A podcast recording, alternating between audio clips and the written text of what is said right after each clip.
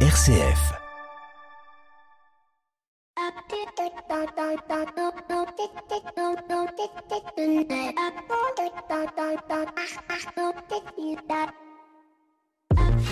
Bonjour à toutes et à tous. Que faire, que dire face à des événements aussi terrifiants que ceux que nous traversons en ce moment? Quand on pratique le journalisme de solution On tente au travers de l'actualité de trouver l'angle qui permet de dire que même derrière le plus noir nuage, il y a une frange d'or.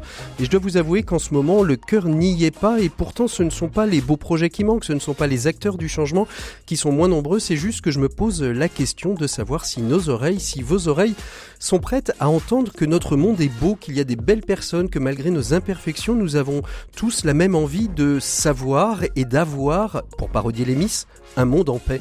Pourquoi dis-je cela? Tout simplement parce que je ne croise plus en ce moment que des aquabonistes, des hommes, des femmes qui ne croient plus en rien, ni en la politique, ni en l'économie, ni en la science, ni même dans le beau, car la beauté elle-même est devenue suspicieuse. Tout est remis en cause, tout est complot, tout est manipulation. Chacun a sa vision du monde de là où il parle et certains mots comme nation, patriotisme, identité nationale sont désormais interdits de tout discours car trop marqués par les extrémismes. Et pourtant, construire une identité nationale, faire naître de tous chez nos citoyens un sentiment de, patriotisme, d'identité. N'est-il pas le premier rempart face au racisme, à l'antisémitisme, à l'accueil de l'autre, de l'étranger, du vivre ensemble? Car avoir un socle commun n'est-il pas le premier pas vers la paix?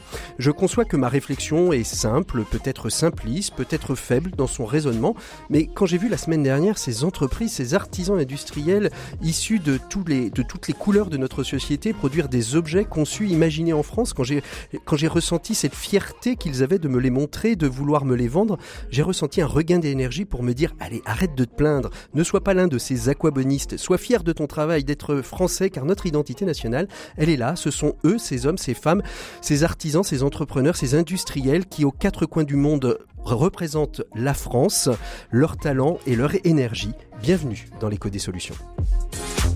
L'écho des solutions. Patrick Longchamp. Voilà, bonjour à toutes et à tous. Bienvenue dans l'écho des solutions. Très heureux de vous retrouver cette semaine encore pour évoquer des sujets économiques porteurs d'espérance. La semaine dernière, nous étions sur le salon du Made in France. J'espère que vous avez pris autant de plaisir que moi à écouter cette émission.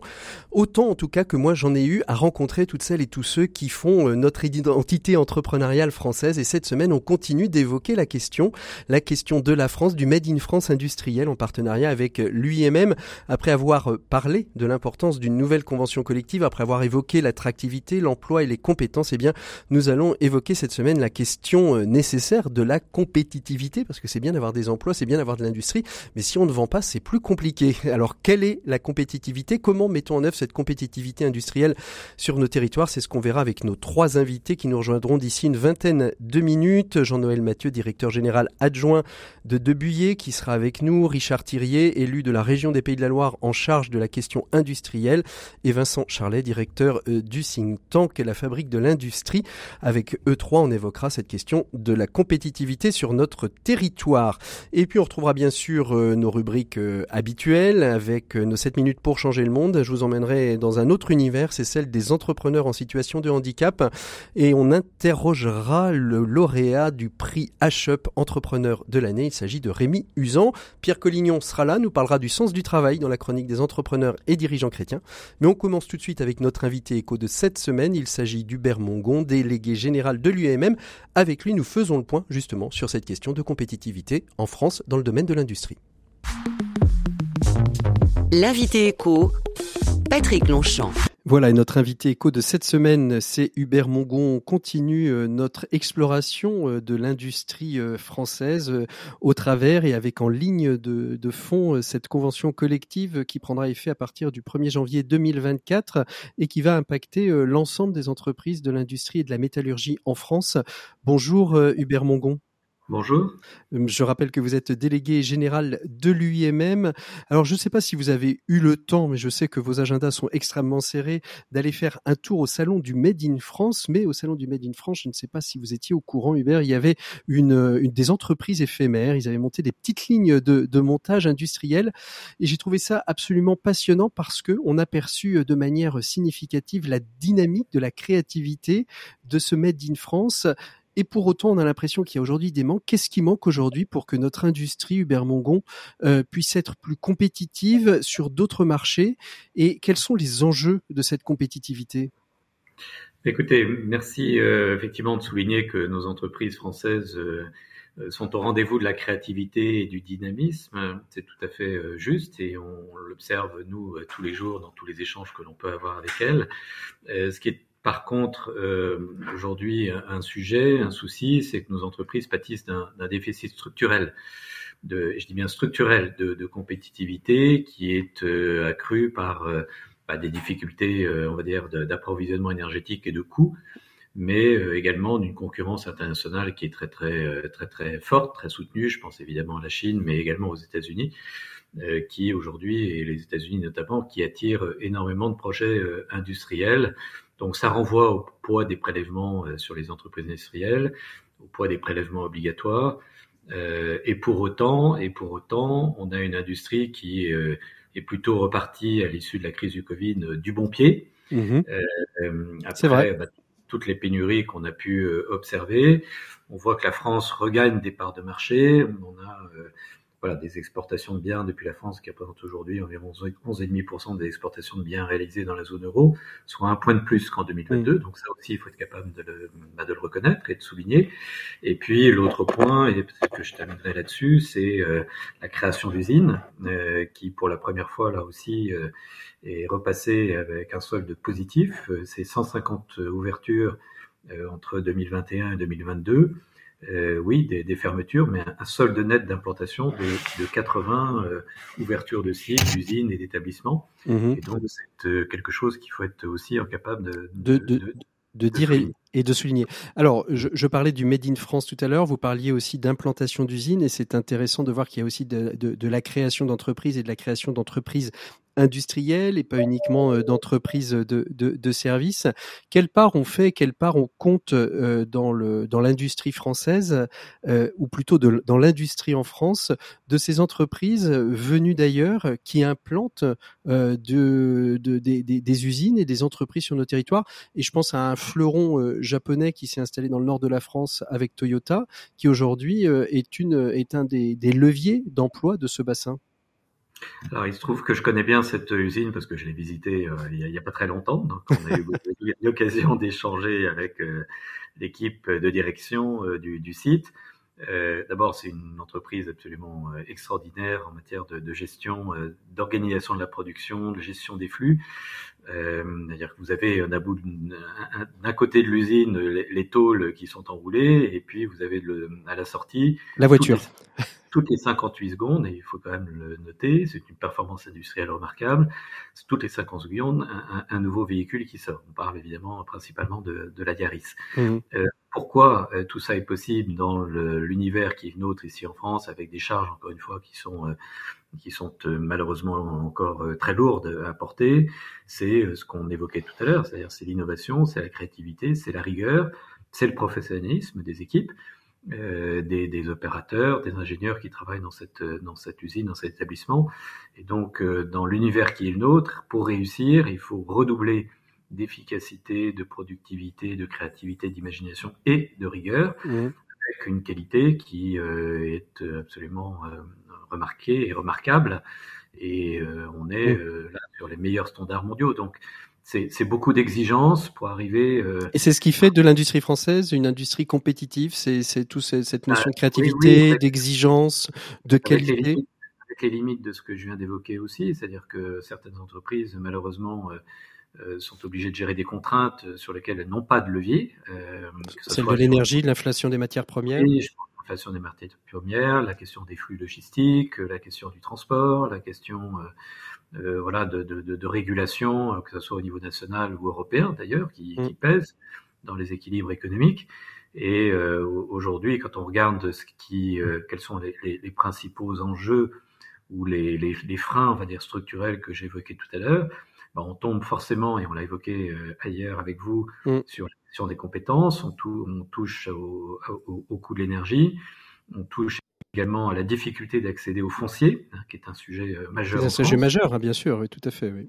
La, question de la mobilité, la question du financement, euh, je l'ai dit à l'instant, la question de l'empilement des normes nationales et européennes. Mmh. Et donc, c'est voilà, c'est une véritable compétition auquel doivent se livrer les entreprises françaises Alors, on sait que le, sujet aussi qui nous, qui réunit, c'est cette convention collective. En quoi, justement, la convention collective euh, qui va prendre effet à partir du 1er janvier 2024 va-t-elle aider les entreprises françaises à être plus compétitifs euh, sur les marchés et pouvoir attaquer euh, quelques, géants de, l'industrie? On pense aux Chinois, mais on peut penser aussi à, nos, amis et frères européens que sont l'Allemagne et quelques autres pays européens.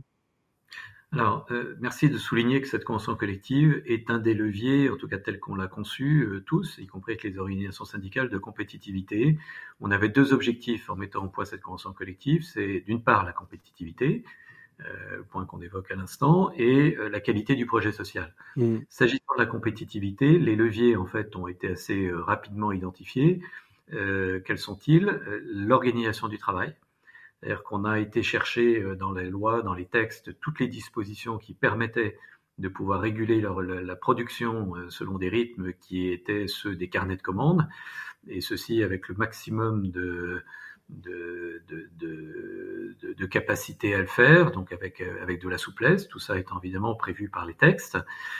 mais ça a été un des, leviers très importants. Nous avons également essayé de veiller à tout ce qui concerne la politique social social, euh, notamment la gestion du contrat de travail, c'est-à-dire qu'on a vraiment été avec les organisations syndicales sur ce qui nous apparaissait à tous comme étant essentiel. Euh, je ne vais pas rentrer dans le détail, tout ce qui tourne autour du pilotage d'un contrat de travail et des, événements qui peuvent graviter autour. On a également beaucoup travaillé sur les questions de rémunération en veillant à ce que l'on ait des grilles de minima conventionnels qui soient dynamiques. Par exemple, pour 2024, la grille a été signée au mois de juillet dernier. Donc on est de ce point de vue-là euh, euh, en mesure de pouvoir offrir une prévisibilité, une lisibilité pour nos entreprises et ça participe aussi pour eux de leur capacité à faire face à la compétition. C'est-à-dire qu'ils savent exactement comment les choses vont se passer. On a une grille qui est valable pour toute l'année 2024. On a beaucoup travaillé également sur les périphériques de la rémunération, sur euh, la composition de, la prime d'ancienneté, enfin voilà, beaucoup mmh d'éléments sur lesquels chacun a pu se retrouver à la fin de la négociation mais qui participent euh, d'une, mm. voilà, d'éléments qui vont nourrir la compétitivité de l'entreprise. Sans oublier la question des classifications, où là aussi on a voulu un système euh, unique qui avait pour vocation à répondre à des questions de transparence, d'équité et surtout d'organisation de l'entreprise pour pouvoir répondre aux enjeux du 21e siècle, qu'il s'agisse des attentes des salariés ou qu'il s'agisse des mm. attentes de l'entreprise. Et l'organisation de l'entreprise, on le sait, est un des leviers évidemment de la compétitivité. Merci beaucoup Hubert Mongon d'avoir été euh, notre invité éco de cette semaine. On fait une, euh, pas une pause, on retrouve surtout Pierre Collignon pour la chronique des entrepreneurs et dirigeants chrétiens. On se retrouve tout de suite après avec euh, nos invités, avec notre plateau, avec Vincent Charlet de la Fabrique de l'Industrie, avec Richard Thirier, élu à la région des Pays de la Loire, délégué à l'industrie, et Jean-Noël Mathieu, DGA, directeur général adjoint de Buyer, euh, qui fabrique euh, des casseroles dans les Vosges et euh, des ustensiles de cuisine, une entreprise industrielle à part entière et qu'on connaît bien si on aime le bon matériel le matériel made in France. Merci beaucoup Hubert Mongon. On se retrouvera le mois prochain pour notre dernière étape dans cette exploration industrielle française. À très bientôt et merci encore. Pour une économie du bien commun, la chronique des entrepreneurs et dirigeants chrétiens, Pierre Collignon. Et on retrouve tout de suite Pierre Collignon pour la chronique des entrepreneurs et dirigeants chrétiens. Bonjour Pierre. Bonjour Patrick. Alors dans le contexte économique incertain dans lequel nous sommes, la question du sens demeure. Jamais on ne s'est autant interrogé sur le sens du travail qui est devenu pour tout un chacun une sorte de question quasi existentielle pour ne pas dire existentielle. Bah oui, c'est une question qu'on se posait certainement moins il y a quelques années, mais qui est devenue très récurrente et principalement d'ailleurs chez, les plus jeunes, en tout cas dans la, plus, jeune génération. D'abord, évidemment, pour des raisons euh, anthropologiques, bien sûr. Il existe un, un, besoin humain de se réaliser dans son travail, besoin que les entreprises doivent prendre en compte et qui nous pose trois questions. La première est plus personnelle. Elle nous interroge sur le sens que nous pouvons donner ou pas à notre travail. Interrogez autour de vous, euh, Patrick, et vous verrez que c'est la question qui tue. Combien de fois entend-on des salariés nous dire mon travail produit-il quelque chose qui est utile euh, ou encore je ne vois pas bien la finalité de ce que je fais quotidiennement, ou bien mon travail ne me permet pas vraiment de m'épanouir, de donner le, meilleur de moi-même, etc., etc. Alors c'est vrai, mais, mais ce n'est pas aussi euh, lié au sens même de l'organisation? Bah, C'est mon deuxième point. Nombre d'entreprises renvoient l'image d'une organisation dont le profit est la seule préoccupation, avec une hyper-focalisation sur les aspects financiers et quantitatifs. c'est évidemment important, bien sûr, mais c'est pas non plus très exaltant. Plus exaltante, à mon avis, est cette réflexion qu'engagent nombre d'entreprises autour de leur raison d'être. Le concept, vous le savez, permet de faire émerger la façon dont chaque entreprise entend jouer un rôle dans la société au-delà de sa seule activité économique. Si cette vision est bâtie avec les différentes parties prenantes, dont les salariés bien sûr, eh bien l'entreprise donne un signal fort de son engagement et de sa volonté de donner du sens à son action. Alors ça, c'est le rôle d'une direction que, d'engager euh, cette réflexion, mais que doit-on faire lorsque on est dirigeant ou manager? Ben C'est là où, je crois que nous avons la plus grande responsabilité. Sans prétendre à l'exhaustivité, je vous propose trois pistes. D'abord, il faut s'intéresser au travail réel de nos collaborateurs. Trop souvent absorbés par d'autres tâches, nous sommes omnubilés par nos propres objectifs et nous avons une, idée assez vague de ce qu'ils font. Mais je crois que c'est une erreur grave. Si mon chef ne sait pas ce que je fais, s'il ne le valorise pas, c'est qu'il s'en fiche et donc ce n'est pas très très motivant. Ensuite, il y a la subsidiarité, thème plusieurs fois développé dans ces chroniques de ZDC, et qui fait appel à la responsabilité de chaque collaborateur en favorisant toujours mieux et toujours plus le pouvoir d'agir, ce qui est là aussi valorisant. Enfin, il y a la mise en place d'espaces de délibération sur le travail. Ces espaces sont absolument essentiels parce qu'ils permettent aux équipes de se retrouver et de parler de leur travail, de leurs difficultés, des solutions qu'on peut trouver ensemble pour améliorer la situation et des dialogues qui nourrissent le sens du travail. Ces trois points mériteraient certainement d'être complétés, mais ils sont essentiels. Car la question du sens au travail n'est pas nouvelle, et elle mérite mieux que ces fausses réponses que l'on voit fleurir dans nombre d'entreprises qui installent des tables de ping-pong ou des Chief Happiness Officers, soi-disant chargés du bonheur en entreprise. Merci beaucoup Pierre Collignon. On va peut-être faire réagir d'ailleurs nos invités sur cette euh, question du sens du travail. Nous, on fait une pause musicale dans l'écho des solutions. On se retrouve tout de suite après pour parler de compétitivité dans l'industrie et la métallurgie en France aujourd'hui. Merci Pierre. On se retrouve dans 15 jours. C'est Nicolas Masson qui vous sert de doublure la semaine prochaine. On sera ravis de le retrouver. Une émission d'ailleurs avec un de vos anciens présidents puisque c'est Philippe Royer qui sera l'invité de notre visage d'entrepreneur. Merci Pierre. À très bientôt. Au revoir. Depuis ce matin. J'ai dans la tête des idées bêtes, je pense à rien. Je regarde le vide, sauf quelquefois. Où le soleil s'invite à ma fenêtre et change la poussière en paillettes. Comme c'est joli, ça me divertit. Puis nuage passe, poussière s'efface, alors à nouveau je m'ennuie. Seul dans mon lit, ça me rend heureux chansons sur ces instants merveilleux. Et dans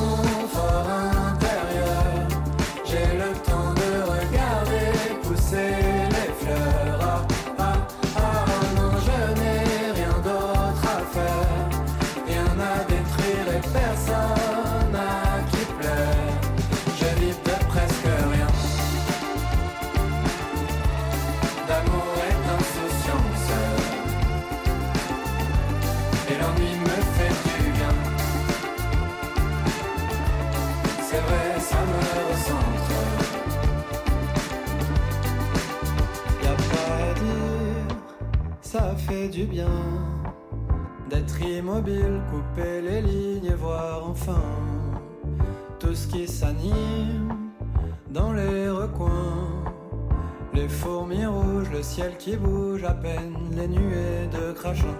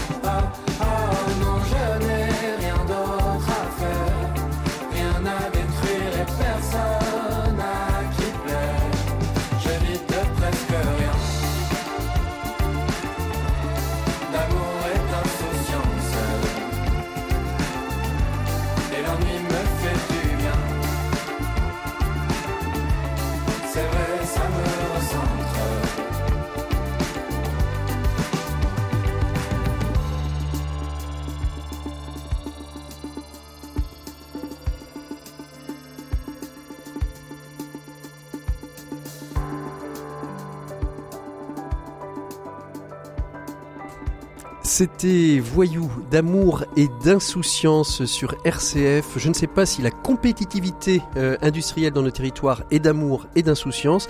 En tout cas, c'est ce qu'on va évoquer avec nos invités.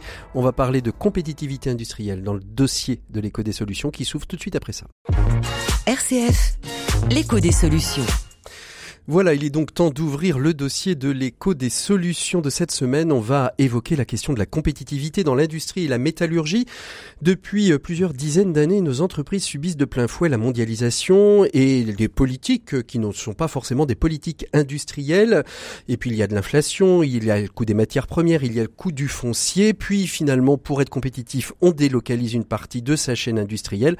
Et on s'aperçoit après le Covid, qui euh, n'est qu'un gros révélateur, que eh bien on n'a plus d'industrie en France et qu'il va peut-être falloir réindustrialiser notre pays. Et puis il y a aussi euh, des villages gaulois euh, comme Jean-Noël Mathieu avec Debuyer dans les Vosges qui est toujours là depuis euh, plusieurs générations et qu'on va accueillir d'ici quelques instants et quelques villages gaulois qui continuent à résister mais c'est pas toujours très facile. Et avec nos trois invités que je vais vous présenter, eh bien on va essayer de comprendre en quoi la France peut être compétitive, quelles sont les politiques de compétitivité à mettre en œuvre sur nos territoires. Je vous présente nos trois invités. Tout d'abord donc euh, Jean-Noël euh, Mathieu, vous êtes directeur général adjoint de Debuyer dans les Vosges. Vous fabriquez des ustensiles de cuisine à destination des professionnels et des euh, amateurs très éclairés, mais peut-être pas que, vous en direz un petit peu plus. 180 employés, 40 millions de chiffres d'affaires, situés dans les Vosges. autant dire qu'il y a du travail et du beau travail qui a été fait chez Debuyer pour rester compétitif et rester en France. Bonjour Jean-Noël Mathieu.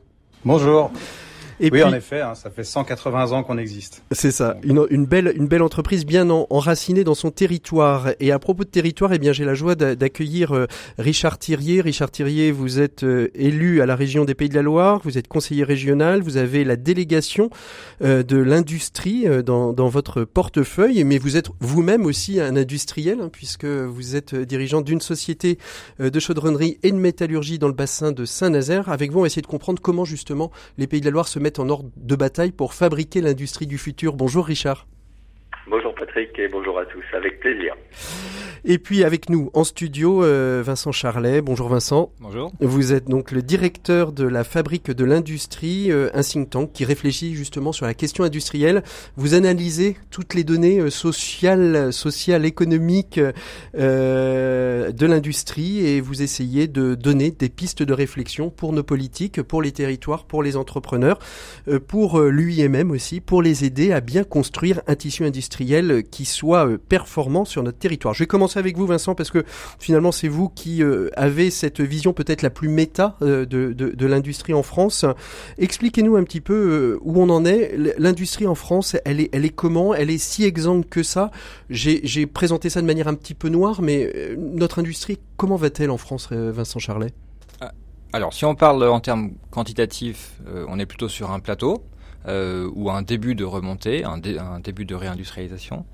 Si on parle de compétitivité, je pense qu'il faut avoir trois points en tête. Euh, les trois sommets du triangle d'or quand ça se passe bien et du triangle des Bermudes quand ça, va moins bien.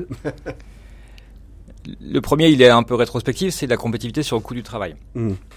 Euh, il y a eu un gros effort de, de rattrapage dans la décennie 2010-2020. Euh, on peut quand même regretter qu'on soit encore en France, mais c'est une histoire ancienne, sur un clivage qui donne d'une certaine façon la primauté au travail peu qualifié pour lutter contre le chômage, ce qui pénalise euh, les, les, entreprises euh, industrielles qui, elles, emploient plutôt des travailleurs qualifiés, mmh. et pour lesquels le coût du travail reste comparativement élevé. Le deuxième point, c'est de la crise aujourd'hui, mais sans doute pour cinq ans encore, sur le front de l'énergie. La situation est assez dramatique en France et en Europe euh, sur euh, la question de l'accès à l'énergie et du coup des coûts de, l'énergie. Et c'est quelque chose qui est aujourd'hui un boulet que l'industrie se traîne euh, au pied et, une menace existentielle pour un certain nombre de secteurs. Et le troisième, il est plus prospectif, on est cette fois-ci sur la compétitivité hors coût, c'est la préparation des métiers, des produits de demain on a des raisons de craindre que euh, l'Europe, encore une fois de manière générale, mais la France en particulier, soit plus tout à fait dans la course, dans la course à l'innovation. Mmh. Globalement, comment se situe la France euh, dans le domaine industriel en termes de, compétitivité? Elle se situe bien euh, dans, dans, l'espace mondialisé que l'on connaît, même si elle est extrêmement chahutée par des pays comme la Chine, peut-être comme des partenaires européens comme l'Allemagne ou comme les États-Unis? Alors l'industrie française a la chance de pouvoir s'appuyer sur d'une part une demande dynamique, ça c'est un des atouts économiques euh, historiques de la France. Euh, deuxièmement sur des réseaux d'infrastructures de qualité, sur des personnels qui sont en général reconnus pour la qualité de leur formation. mais elle a un problème de positionnement de, de, rapport qualité-coût, en tout cas tel qu'il est perçu.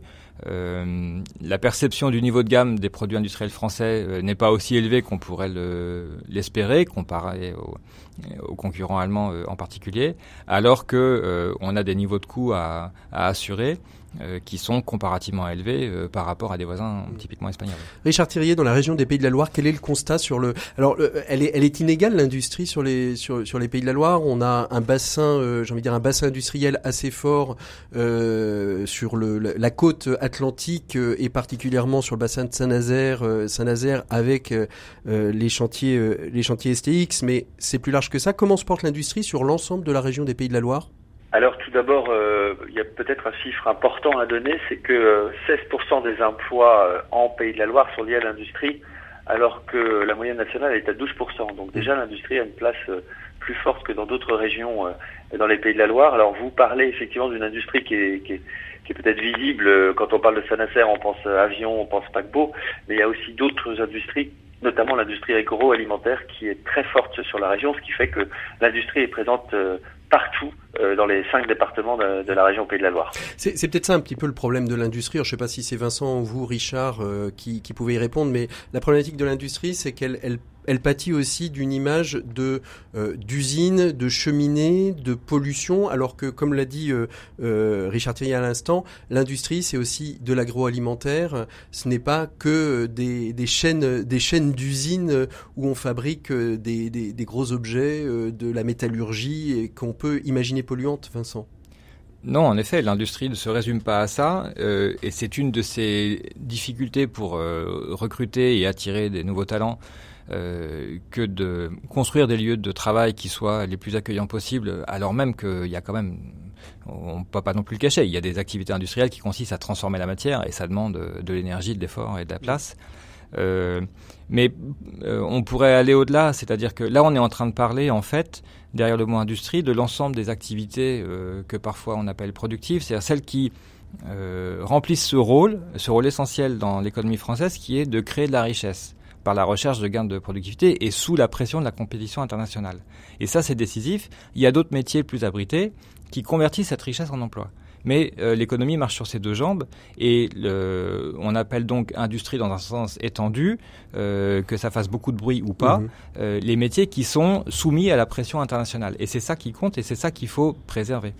Jean-Noël, euh, du point de vue d'où vous êtes euh, directeur général adjoint d'une entreprise comme, comme Debuyer, euh, comment est-ce que vous réagissez sur ces questions de compétitivité? Quelles sont pour vous en ce moment les, les difficultés que vous traversez pour continuer à rester compétitif sur un marché mondialisé particulièrement dans le domaine des ustensiles de cuisine, parce que j'ai envie de dire à peu près tout le monde dans le monde a besoin au moins d'une casserole, d'une poêle, d'un récipient pour pouvoir cuisiner, se nourrir. Tout le monde en a besoin, mais euh, il y a énormément de concurrence euh, à l'étranger. Nous, on vend dans 95 pays. Euh, on est soumis à une rude concurrence chinoise, indonésienne, l'Inde. Et, et, en France, il y a aussi la concurrence de l'importation. après, par rapport à ce qui avait été dit avant, voilà, c'est vrai qu'on a une image des industries qui est poussiéreuse. Et moi, je suis dans une, une, usine qui a 180 ans, mais à côté de ça, on est peut-être entreprise du patrimoine vivant parce qu'on a des métiers vivants. Mais on fabrique des produits Origine France garantie et on a une labellisation RSE exemplaire par la FNOR. Mhm. Ce qui veut dire qu'on est dans des entreprises qui ont réussi à, à se transformer euh, à la fois pour nos produits, nos clients, mais à la fois aussi pour euh, donner du sens à nos collaborateurs mhm. au sein de, de l'usine. Et euh, aujourd'hui, pour rester sur le marché, par rapport à une guerre des tarifs qui est permanente, bah, il faut pas tricher sur la qualité, puis il faut innover. En mmh. fait, nous, on amène toujours quelque chose, la qualité, mais derrière un plus technique, parce que nos clients, comme vous l'avez bien dit, c'est un chef, c'est un particulier passionné, et pour eux, ce sont des outils. Mmh. Et donc l'outil doit être performant et, on doit être au service du client.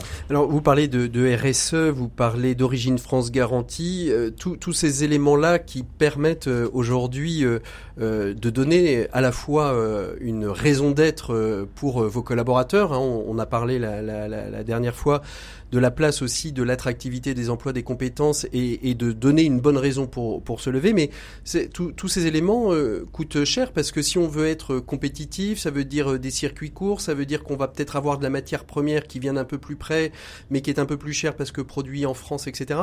Comment est-ce qu'on arrive à, rester compétitif sur un marché que vous dites ultra concurrentiel avec des coûts qui, pour être exemplaires, euh, augmentent? Au-delà de l'énergie, de l'inflation, du foncier et, des matières premières qui augmentent il faut, il faut savoir l'expliquer. En fait, il faut savoir en parler, savoir euh, expliquer pourquoi le produit est peut-être un peu plus cher.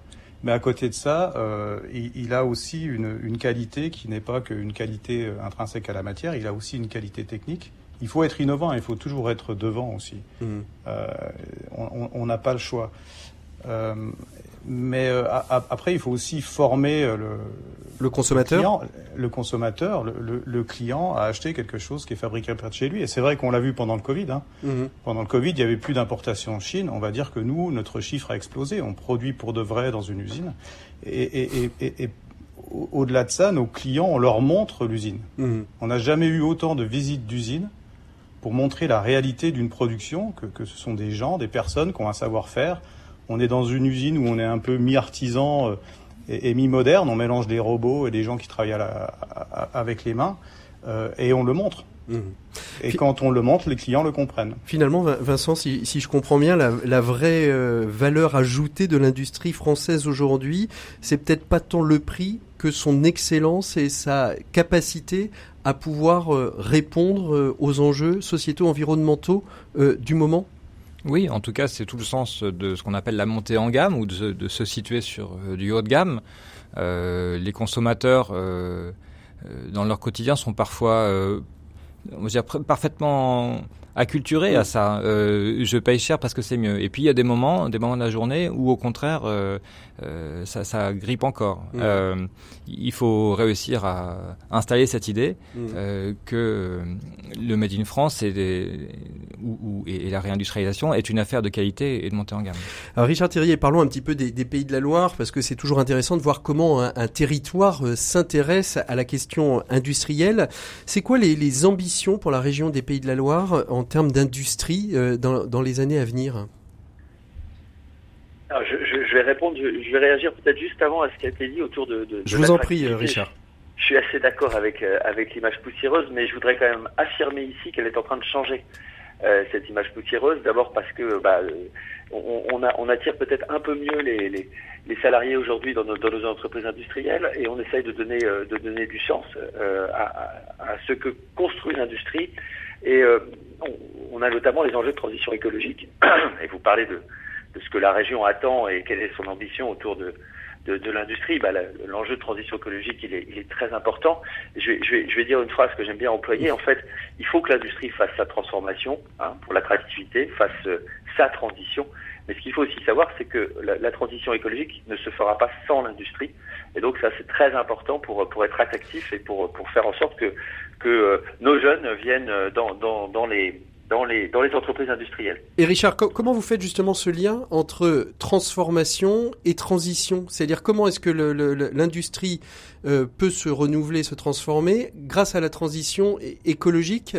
Est-ce que ça veut dire que ça part euh, de l'industrie elle-même qui doit d'abord faire sa transition pour pouvoir se transformer ou inversement? Alors, en fait, euh, je vais plutôt répondre à la question tout à l'heure de comment est-ce qu'on peut accompagner nous les, entreprises euh, au niveau de la région. Notre ambition, elle est évidemment sur la compétitivité, puisque nous, on a trois socles pour euh, pour le mandat de Christelle Morancet sur la région. c'est le socle de la jeunesse, c'est le socle de l'emploi et c'est le socle de la transition écologique. Donc ça, ça fait partie de nos ambitions. Et donc évidemment, l'industrie ici, elle est, elle est, elle est exemplaire sur ce sur ce sujet. Effectivement, quand vous commencez à, parler de, changer, alors euh, on, peut parler des énergies marines renouvelables, on peut parler de beaucoup de beaucoup d'exemples où l'industrie va avoir son, rôle à jouer. Et alors la région, comment elle accompagne? La région, elle accompagne évidemment euh, de, plusieurs façons, euh, on va dire principalement par des prêts sur des sujets qui nous, qui nous interpellent. Et c'est quoi la nouveauté en fait par rapport à la transition écologique? On a voté euh, cette année que l'ensemble des accompagnements que l'on fera auprès des entreprises industrielles, évidemment, continuera euh, à financer euh, la croissance, à financer les nouveaux modèles de production avec des économies d'énergie, donc à financer aussi les sujets autour de l'économie circulaire. Et d'ailleurs, l'économie circulaire dans l'industrie, ça veut dire réindustrialisation, puisque quand on parle d'économie circulaire, on travaille sur un territoire. Et surtout, en fait, maintenant, quand on accompagne les entreprises, la première question qu'on leur pose avant de leur dire OK, on va vous faire un prêt, c'est c'est quoi votre trajectoire de transition écologique mmh. C'est quoi dans les 3-4 ans euh, ce qui va vous faire, vous faire avancer euh, sur, sur ces questions-là? Alors, les entreprises ne sont pas toutes au même niveau. Il y a des entreprises qui sont matures et qui ont déjà commencé cette transition. Il y en a d'autres qui le sont beaucoup moins. Par contre, ce qui est certain, c'est que tous les chefs d'entreprise ont conscience qu'ils vont avoir besoin de faire ces mutations et qu'ils vont avoir besoin d'accompagner ces mutations. Mmh. Et là, la région est présente. Euh, pour euh, pouvoir à la fois financer les évolutions euh, des modèles de fabrication, mais aussi financer un bilan carbone ou une, est-ce que vous êtes, bilan RSE. Est-ce que vous êtes prêt en région des Pays de la Loire, comme l'est, comme l'a fait et comme le fait l'Occitanie aujourd'hui, de conditionner l'accompagnement, l'investissement financier de la région des Pays de la Loire à, à, un engagement dans la transition écologique avant tout, c'est-à-dire les entreprises qui ne le font pas, qui ne mettent rien en place, ne seront pas aidées et ne seront pas accompagnés par la région. Est-ce que vous êtes euh, jusqu'au boutiste, mais est-ce que c'est pas aussi un bon déclencheur euh, pour aussi euh, faire émerger cette, cette transition dans les territoires? Alors on va faire un tout petit peu de politique. C'est peut-être la, différence entre, on va dire, une, une, région, même si je pense que sur l'industrie on s'y retrouve, plus à gauche que notre région qui est peut-être plus à droite. Ce qu'il faut surtout retenir, c'est qu'on est d'accord sur la, sur la méthode. Il va falloir que dans on est d'accord sur l'objectif, pardon. Il va falloir que dans quelques années, euh, l'ensemble des entreprises aient écrit leur trajectoire, de, de, transition écologique. Bon, nous, on est plutôt sur l'incitatif, voilà. Mais effectivement, tout dossier qui rentrera à la région en mode de financement, s'il n'y a pas une trajectoire de transition écologique, eh bien, euh, nous ne l'accompagnerons pas et nous inciterons les entreprises à rentrer euh, dans soit un bilan carbone, soit s'ils euh, sont beaucoup plus avancés dans la modernisation totale de leur outil de travail. Euh, Jean-Noël Mathieu, euh, on va dire deux, territoires, deux ambiances, ça se passe comment dans les Vosges, cette question, cette prise en compte? Est-ce que vous avez, vous, le sentiment en tant que dirigeant d'une entreprise de 180 personnes, industrielle, que le, les, les, les territoires sont derrière vous et vous accompagnent?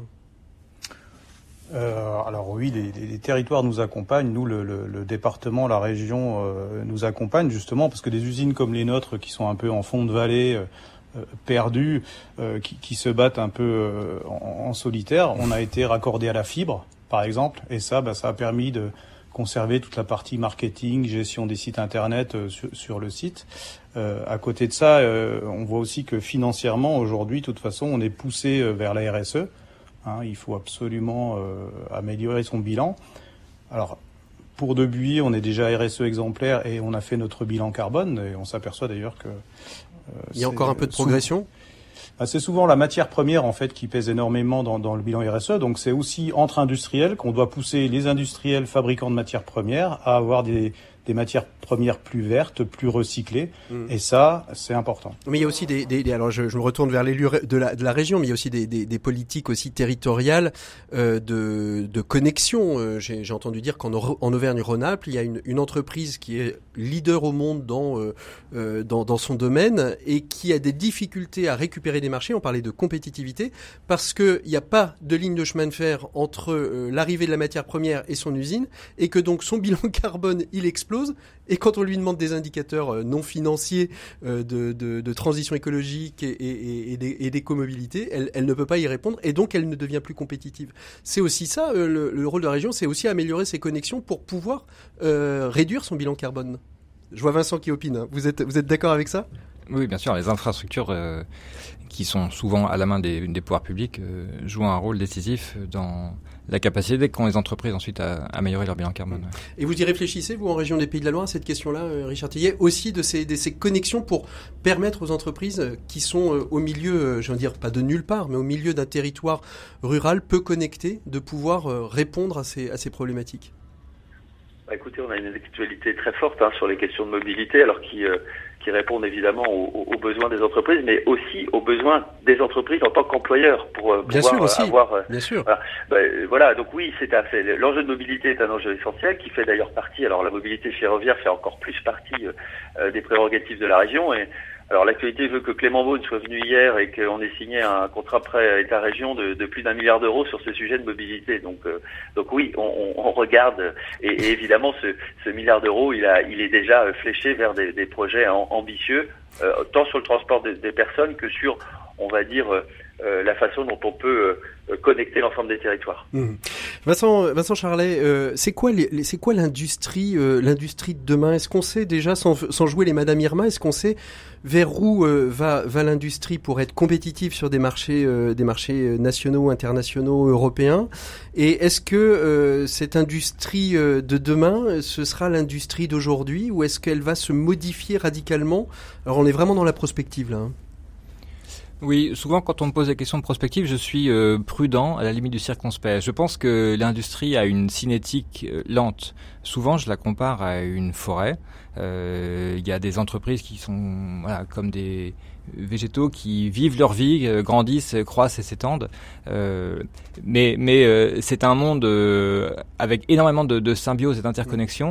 Et pour autant, si, si on prend un pas de recul, il semble évoluer lentement. Alors évidemment, euh, puisqu'il faut, il va falloir qu'on donne un prix au carbone, puisqu'il va falloir qu'on mette en place un certain nombre de mesures incitatives ou contraignantes pour euh, s'attaquer à cette question du dérèglement climatique, il y a forcément des activités qui vont se trouver transformées, déplacées. Ça c'est. Il y a d'ailleurs euh, beaucoup de, de, déplacements à l'intérieur même des branches, plus encore que entre branches. Donc euh, ça veut dire que les entreprises qui aujourd'hui sont peu compétitives, y compris sur la partie climatique, pourraient voir leur activité se réduire au profit de celles qui ont investi. Et par ailleurs, l'industrie est traversée par des fulgurances, des innovations de rupture euh, qui ouvrent de nouveaux champs, qui ouvrent de, nouveaux domaines. Euh, qui captent, euh, enfin qui font l'objet de beaucoup de débats, qui captent beaucoup l'attention. comme, comme, comme quoi par exemple bah, Enfin, je pense par exemple celles sur lesquelles on a travaillé récemment, que ce soit la, la, mobilité décarbonée, les, les, vaccins de demain à base ARN messager, l'ordinateur quantique ou mhm. que sais-je encore. Et euh, on a le sentiment de, on, se projette très fort sur ces nouvelles technologies parce qu'on a le sentiment qu'elles euh, euh dessineront nos vies de demain. Tout à l'heure, avant de rentrer en studio, on, parlait du métaverse. en réalité, ça transforme un peu l'ensemble du tissu industriel, mais pas intégralement et, plutôt de manière lente. Alors, qui dit usine, usine de demain, c'est aussi l'innovation. Comment on, on, innove chez Debuyer, Jean-Noël Mathieu? On n'innove pas du jour au lendemain si j'ai bien compris, euh, l'innovation chez vous, c'est quasiment euh, de l'innovation et de l'amélioration continue. Ça fait 30 ans que vous innovez, mais comment on innove dans un ustensile de cuisine qui semble assez simple et basique? Comme ça, à première vue, j'entends. Hein. j'entends. Oui, ça paraît toujours très simple et basique, mais transformer la matière euh, est déjà très compliqué. de métaux plats pour en faire quelque chose est, relativement compliqué. Et, l'innovation, en fait, elle, pour nous, il y, a, il y, a, deux choses. Hein. Il y a les fonctions de l'objet, mais il y a aussi le process industriel en fait, mhm. créer des nouveaux process qui n'existaient pas, euh, robotiser des process qui existaient et que d'ailleurs plus personne ne veut trop faire à la main parce que parce que c'est difficile. Euh, et donc à l'intérieur d'une entreprise, en fait, on se transforme aujourd'hui énormément vers la numérisation et la robotisation. Richard Thirier, l'innovation, comment elle est accompagnée euh, dans, dans les pays de la Loire? Bah, Tout d'abord, elle est accompagnée parce que, euh, on va dire aussi, il y a une, il y a une sorte de, de, de de circularité euh, qui permet euh, à, l'ensemble des acteurs de, de pouvoir parler d'innovation. C'est-à-dire que ce que je veux dire par là, c'est qu'on a à la fois les entreprises qui veulent innover, euh, il y a des pôles autour de, de, de, l'innovation qui existent, et puis il y a la région qui, qui sert de chef d'orchestre autour de tout ça. Donc en fait, l'innovation, c'est c'est un sujet collectif, mmh à la fois parce que on a des chercheurs qui imaginent les produits de demain, qui parfois euh, sont un peu déconnectés de la réalité des entreprises, mais on a aussi les entreprises qui demandent aux mêmes chercheurs de pouvoir imaginer leurs produits de demain, et c'est une sorte de cercle vertueux. Ça, la région, elle est surtout là pour accompagner le financement de, ce que, de l'ensemble de, de, de, ces, produits de demain. En fait. C'est ce que j'entends, c'est ce, ce, cette dynamique territoriale qui fait que le monde académique, le monde de la recherche, le monde euh, de, de l'industrie, le monde des consommateurs se parlent les uns avec les autres pour pouvoir justement innover, construire l'industrie de Ce que j'ai trouvé intéressant, il y, a, deux choses que je trouve intéressantes sur les Pays de la Loire. C'est pour pour la, compétitivité, c'est c'est le, cluster Neopolia qui porte justement aussi la recherche d'appel à projet. Ça c'est important. Et puis vous avez, il me semble hein, aussi en Pays de la Loire, créé une sorte d'espace pour start-up industrielles. Et quand on parle d'industrie, on n'imagine pas qu'il puisse y avoir des start-up dans le monde de l'industrie. Et ça, ça, m'intéresse. C'est quoi, euh, les start-up industrielles, Vincent? Je vais parler à Vincent qui peut-être les a déjà regardées et étudiées un petit peu. Alors, les start-up industrielles, je vais dire, c'est la grande affaire euh, de du ces, moment de ces dernières années. Euh, on a tous entendu parler de la French Tech, mais il a fallu quelques années avant que on se rende compte euh, qu'il était nécessaire d'interfacer de, euh, cet écosystème euh, grandissant, bouillonnant, favorable aux startups, avec le monde de l'industrie. Et donc, parfois on les appelle les deep tech. ce sont ces startups qui ne sont pas purement dans le numérique ou purement dans les services de proximité, et qui ont un niveau d'ambition euh, euh, particulièrement élevé puisque euh, il s'agit rien de moins que de réussir à, déployer euh, de manière rapide mmh. ben, de nouveaux produits avec ce que ça signifie en, de, de, pour, pour avoir des, des sites de production. Euh, donc ce sont des startups à grande ambition et du coup à cinétique un peu plus lente. Enfin je veux dire comparé aux startups du numérique, il faut quand même réussir à sortir une usine en 10 ans. Richard Tillet, très rapidement parce qu'on arrive au, au, à la fin de cet échange, ça va très très vite aller très très vite. Donc effectivement, il y a, il y a, il y a tout un ensemble d'acteurs. On parle des pôles de, de compétitivité. Vous avez cité un, un cluster qui s'appelle Neopolia, mais évidemment, il y en a d'autres. Et puis, euh, euh, bah, on a parlé de French Tech, il y a aussi French Fab. Euh, ben voilà, nous à la, la, région, on fait des rencontres French Tech, French Fab pour que la tech inspire la Fab et que la Fab dise à la tech, ben, on a besoin de vos, de vos outils. Mmh. Et puis je vais citer un dernier exemple. On parle des startups industrielles. Il y en a une qui s'installe à Nantes qui s'appelle Fermat qui récupère en fait le carbone euh, qui est jeté, notamment on va dire par l'aéronautique, mmh. entre guillemets jeté, et le récupère. Il en fait euh, son propre, sa propre matière première, et ensuite il, il a créé euh, 150 emplois en un an sur la région. Jean-Noël Mathieu, d'où vous êtes euh, en tant que chef d'entreprise euh, Quel est le levier actionné pour que nos, notre industrie, votre industrie, soit encore plus compétitive Si aujourd'hui vous aviez un message à faire passer, euh, quel est le levier que vous actionneriez ou que vous feriez actionner? Alors pour qu'on soit plus compétitif, c'est toujours le coût du travail. Hein. Ça, on, va, on, peut, on, peut, on peut en parler longtemps. Après, je pense qu'il faut que l'entrepreneur en fait ne travaille pas seul et qu'il s'ouvre, qui s'ouvre euh, comme à lui-même avec euh, en fait euh, des, des, des, des, clubs, des réunions, participer en fait, euh, s'ouvrir à tout, tout ce qui est nouveau mmh. pour essayer de le ramener dans l'entreprise. Mmh. Merci euh, à tous les trois. On arrive au terme de cette émission. Merci Vincent euh, Charlet. Merci. On a, on aurait pu parler, Vince, euh, Hubert Mongon l'a évoqué dans l'invité éco aussi de la question du foncier, hein, qui est une question importante parce que qui dit industrie dit aussi besoin de d'espace pour implanter son, son industrie. Et on sait aujourd'hui combien il y a de la difficulté à trouver du foncier et combien le foncier coûte cher. C'est peut-être l'objet d'ailleurs d'une prochaine émission pour en faire une complète, je pense, sur la question du foncier industriel. merci beaucoup à tous les trois d'avoir été présents. Merci Richard Thirier, merci Jean-Noël Mathieu, merci Vincent Charlet. Nous, on va retrouver le, euh, le prix entrepreneur de l'année, Rémi Usan, prix entrepreneur de l'année des entrepreneurs en situation de handicap. Ils sont plus de 8000 en France à être entrepreneurs et on retrouve le lauréat de cette année, le du trophée HUP. 7 minutes pour changer le monde, l'écho des solutions. Voilà, 7 minutes pour changer le monde avec Rémi Usan qui a été euh, sacré, si on peut appeler ça comme ça, qui a été euh, élu entrepreneur de l'année par l'association HUP, l'association HUP euh, qui accompagne les dirigeants en situation de handicap. Bonjour Rémi. Bonjour. Merci beaucoup d'être avec nous. Alors, on vient de l'entendre, vous avez été applaudi pour ce prix d'entrepreneur de l'année. Vous avez créé une société de, consulting qui s'appelle Authentique. Alors, si on parle de handicap, quand on vous voit comme ça, on n'a pas l'impression que vous avez un handicap. Il y a des handicaps invisibles. Est-ce que vous m'autorisez à vous demander quel est le handicap que vous portez? Oui, moi je vis avec un handicap psychique, euh, en l'occurrence le trouble bipolaire qui concerne 1 à 2 de la population mondiale. Mmh. Alors qu'est-ce que qu'est-ce qu'apporte enfin, qu'est-ce qu'apporte ce, ce trouble de, la bipolarité dans le quotidien?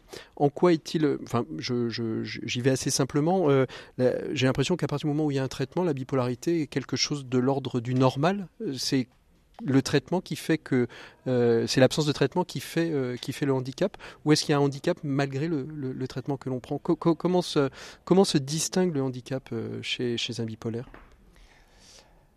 C'est c'est pas forcément évident de trouver le bon traitement et une fois qu'on l'a trouvé bah, il peut ne plus fonctionner au bout d'un moment. Donc en fait on on vit vraiment avec et euh, c'est euh, quelque chose qui nous accompagne euh, toute la vie. c'est un peu comme une épée Damoclès qu'on pourra avoir sur la tête. Le, prochain épisode est, peut-être au, coin, de, coin, de, rue suivant. Quoi. En fait, on, on peut, on peut jamais être sûr que on va pas repartir dans un sens ou dans l'autre. Et les traitements aident beaucoup, l'hygiène de vie, il y a un certain nombre de choses qu'on peut mettre en place c'est de l'ordre de la psychoéducation qu'on appelle. Mais voilà, euh, ça aide, euh, mais, euh, mais ça suffit pas. Alors, en quoi, en quoi ce, handicap a-t-il été un, élément de levier dans votre vie professionnelle, puisque Authentique est un cabinet de, consulting qui regroupe des consultants qui, ont, qui ont tous des neuroatypicités particulières pour permettre aux entreprises de grandir. En quoi la bipolarité a été le levier de la création de ce cabinet qui s'appelle Authentique? Moi, j'ai vécu mon premier épisode il y a 20 ans et ensuite euh, j'en ai eu un certain nombre. Et, depuis le début, euh, du coup, je me suis intéressé au fonctionnement du cerveau. Euh, pour moi d'abord, pour comprendre justement comment je pourrais mettre toutes les chances de mon côté pour me stabiliser. Parallèlement à ça, j'ai une carrière d'ingénieur. j'ai développé des activités dans, dans, les nouvelles technologies en France et aux États-Unis. Et je me suis rendu compte que des gens, et ça peut être la bipolarité, mais il y a plein d'autres formes de neuroatypie, euh, peuvent avoir des fonctionnements cognitifs différents qui font effectivement euh, euh, regarder les projets avec un, angle euh, ou, faire un pas de côté. Et, c'est ça que j'ai voulu mobiliser en fait dans la création du cabinet. Et donc parmi les consultants, il y a des gens qui sont dyslexiques, qui sont autistes. Et, finalement, nous, euh, notre mot d'ordre, c'est vraiment euh, déployer le potentiel de la neurodiversité. quand on dit diversité, c'est tout le monde, puisque tout le monde a un cerveau différent. Euh, et, on pense que les neuroatypiques, ceux qui s'écartent un peu plus de la norme, ils peuvent contribuer finalement à tout ça chacun, à faire ressortir sa singularité. Et, on pense que ça peut aider les entreprises. Alors justement, comment les entreprises, comment on aborde les entreprises sur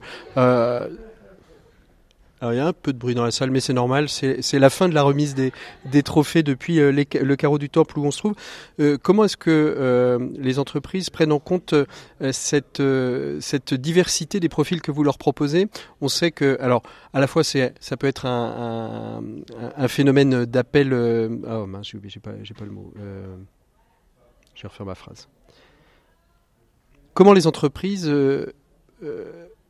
Comment vous présentez-vous aux entreprises, sachant que les entreprises ont des cadres et en fait euh, le fait d'arriver avec euh, des, caractères euh, avec de la neurodiversité peut faire peur parce qu'à un moment donné, elles vont peut-être plus savoir maîtriser le cadre qu'habituellement elles maîtrisent parfaitement.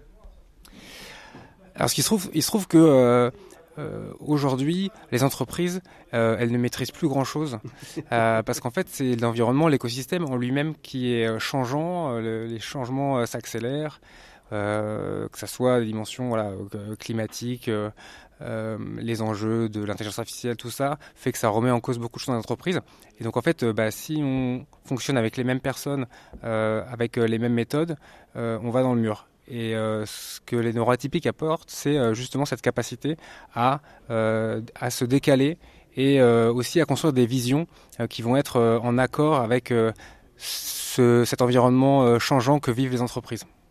Donc finalement, je ne vais pas dire pour la première fois, mais euh, les neuroatypiques, cette neurodiversité que vous proposez, euh, les neuroatypiques arrivent finalement avec une force qui pouvait être pour certains une faiblesse euh, dans leur manière d'aborder le monde du travail, que ce soit pour eux ou que ce soit en tant que, que candidat au recrutement nous, on essaye de valoriser les forces de tous les profils, qu'ils soient neuroatypiques ou pas. Euh, parmi les neuroatypiques, euh, justement, il y a des forces très différentes entre eux. et assez complémentaires finalement. donc nous, ce qu'on essaie surtout de faire, en fait, c'est de créer, d'aider les entreprises à, créer un, climat de sûreté psychologique safe space en, anglais, qui fait que sur les projets ou d'une manière générale dans l'entreprise, les collaborateurs vont se sentir à l'aise pour être authentiques, être eux-mêmes, être audacieux et, ça, ça, passe par euh, justement la, création euh, de cet espace de confiance euh, qui va, que, nous on arrive à déclencher en tout cas, d'une certaine façon par la vulnérabilité qu'on est capable d'afficher en tant que neuroatypique. Alors justement, est-ce que avoir cette neurodiversité au sein d'une même entreprise vous oblige à à, manager, à accueillir euh, différemment euh, l'ensemble de vos collaborateurs. Comment est-ce que tout ce, cette neurodiversité arrive à travailler ensemble dans un objectif commun qui est de développer euh, authentique? Bah c'est le, principal challenge que j'avais en tête en fait au, démarrage, c'est-à-dire en fait des spiky profile en anglais, des, des, les neurotypiques ont tendance à être très très forts en certains domaines et très très mauvais dans d'autres, et qui sont pas les mêmes en fonction des, particularité. Et euh, je pense que pour le coup, euh, c'est euh, une de mes forces qu'être en, capacité de pouvoir les faire travailler ensemble exactement. Et, je pense que ayant moi-même une neuroatypie, je peux plus facilement peut-être réussir cela et finalement connecter, le, connecter leurs forces et créer un environnement de travail dans lequel ils, ils peuvent vraiment s'accomplir. RCF l'écho des solutions. Voilà, merci beaucoup à Rémi Usan de nous avoir raconté son parcours d'entrepreneur en situation de handicap. Je le rappelle, hein, ils sont plus de 8000 chaque année à être accompagnés par HUP. Des entrepreneurs en situation de handicap, ce n'est pas simplement pour fuir le handicap, c'est aussi parce qu'ils ont vraiment l'entrepreneuriat dans l'âme. On les félicite, on les encourage à continuer. Et si vous êtes en situation de handicap et que vous voulez euh, engager de nouveaux business, de nouveaux défis, eh bien l'association HUP est là pour vous. Merci encore à tous nos invités d'avoir été présents dans cette émission de l'écho des solutions. On se retrouvera la semaine prochaine. On sera en plein cœur du Radiodon et donc un invité exceptionnel. Il s'agit de Philippe Royer, ex-président des entrepreneurs, euh, président national des entrepreneurs et dirigeants chrétiens, qui a commis un livre sur s'engager pour le bien commun. Et on verra justement c'est quoi le parcours d'un dirigeant engagé avec euh, Philippe Royer dans l'écho des solutions de la semaine prochaine. D'ici là, affûtez vos oreilles toute la semaine qui vient va vous faire partager nos espérances, nos joies, nos envies et vous allez peut-être pouvoir nous aider. Le Radiodon commence dès ce lundi, alors nous on compte sur vous tous. Allez, bonne écoute des programmes de RCF. À très bientôt. Au revoir.